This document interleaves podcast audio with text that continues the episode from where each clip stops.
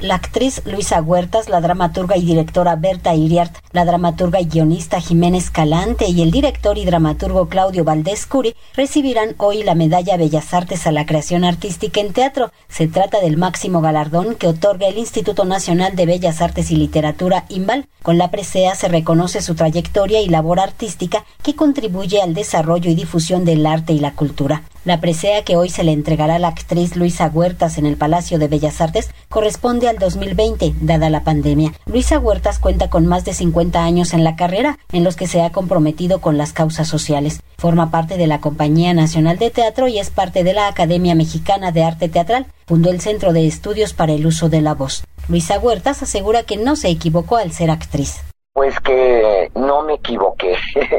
que mi vocación desde muy niña era la correcta porque he disfrutado mucho ser actriz.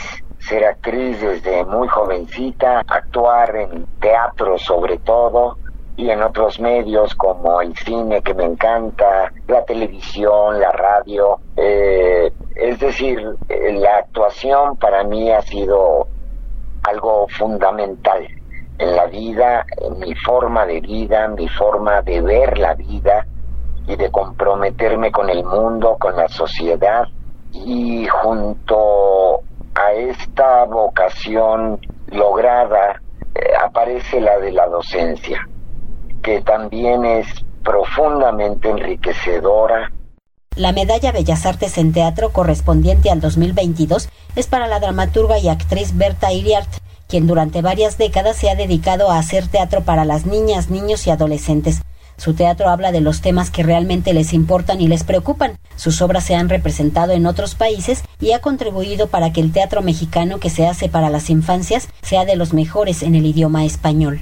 Contenta porque siento que es un reconocimiento de la importancia del teatro para las jóvenes audiencias. Esto de hacer arte para los niños, las niñas y los adolescentes no es muy respetado, la verdad, en general. Siento que esta medalla, yo la verdad la recibo como representante de, de todas y todos los que estamos en este camino y hemos hecho este camino, hemos podido cambiar algo de las viejas ideas sobre que es un teatro menor, eh, hay colegas que hacen un teatro buenísimo en México, en toda la República.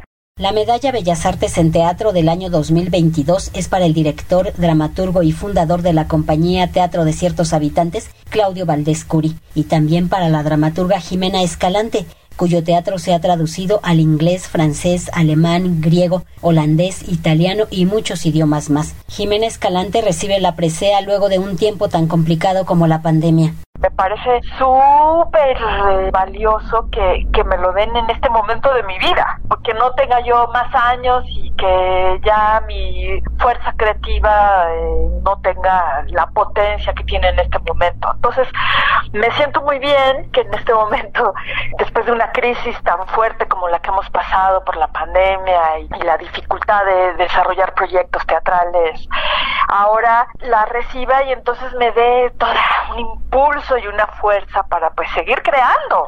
Importante de esto es eh, no acomodarse, sino al contrario, ¿no? Tomar este impulso para, para seguir creando y además pues con más fuerza. La medalla Bellas Artes en las áreas de teatro, danza, literatura, música y ópera se entregará hoy a las 19 horas en la sala Manuel M. Ponce del Palacio de Bellas Artes. Para Radio Educación, Verónica Romero.